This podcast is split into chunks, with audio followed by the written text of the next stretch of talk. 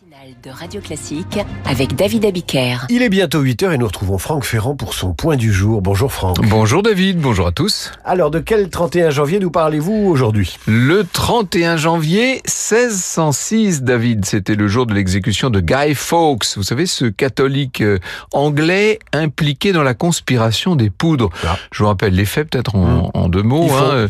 Dans la nuit du 4 au 5 novembre 1606, euh, de 1605, pardon, des catholiques se sentant persécutés par le régime protestant de Jacques Ier avaient décidé de faire sauter tout le Parlement.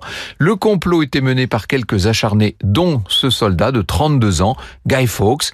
C'est lui qui, dans le complot, euh, est chargé d'explosifs. Le complot des poudres donc. Exactement. Et donc le Parlement explose. Non, parce que le complot a été éventé juste à temps.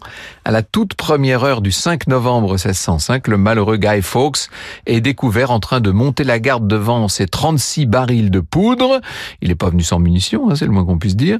Les conjurés sont arrêtés, torturés, écartelés. Le jour de l'exécution, pour échapper à la pendaison, Guy Fawkes saute de la potence, il se casse le cou et son corps n'en sera pas moins écartelé, dispersé aux quatre coins du royaume.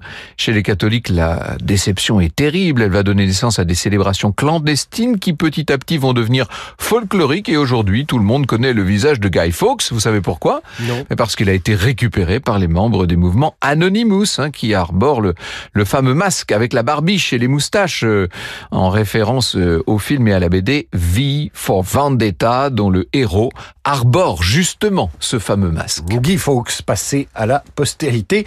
On vous retrouve à 9h pour Franck Ferrand raconte.